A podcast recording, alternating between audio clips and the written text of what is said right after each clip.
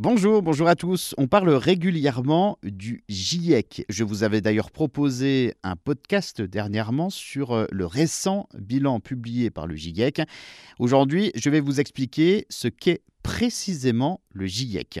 Alors le GIEC est un acronyme qui signifie Groupe d'experts intergouvernemental sur l'évolution du climat.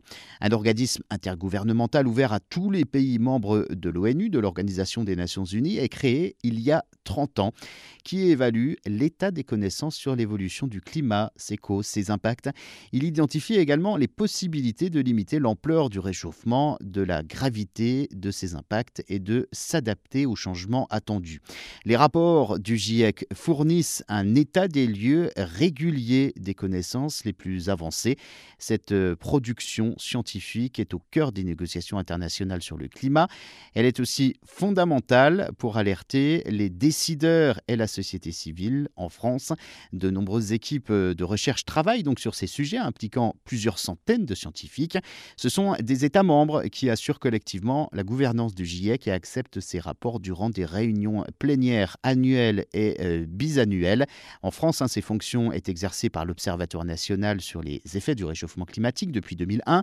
Aujourd'hui, 195 pays font partie donc du GIEC, soit la quasi-totalité des pays du monde. Toutes les études des scientifiques euh, du GIEC sont synthétisées et publiées dans des revues scientifiques, des études indépendantes et autofinancées. Son bureau est composé de scientifiques élus par l'Assemblée plénière de manière à représenter les différentes disciplines et régions du monde. Depuis sa création, il y a 30 ans, le GIEC a publié six rapports d'évaluation en 1990, en 96, 2001, 2007, 2014 et puis donc récemment 2022, montrant l'intensification de l'effet de serre de fait de l'activité humaine. Le cinquième rapport, d'ailleurs synthétisant 9200 études, a notamment montré que toutes les augmentations des températures euh, au-delà de 1,5 degré par rapport au niveau pré-industriel aggraveraient les impacts sur l'environnement.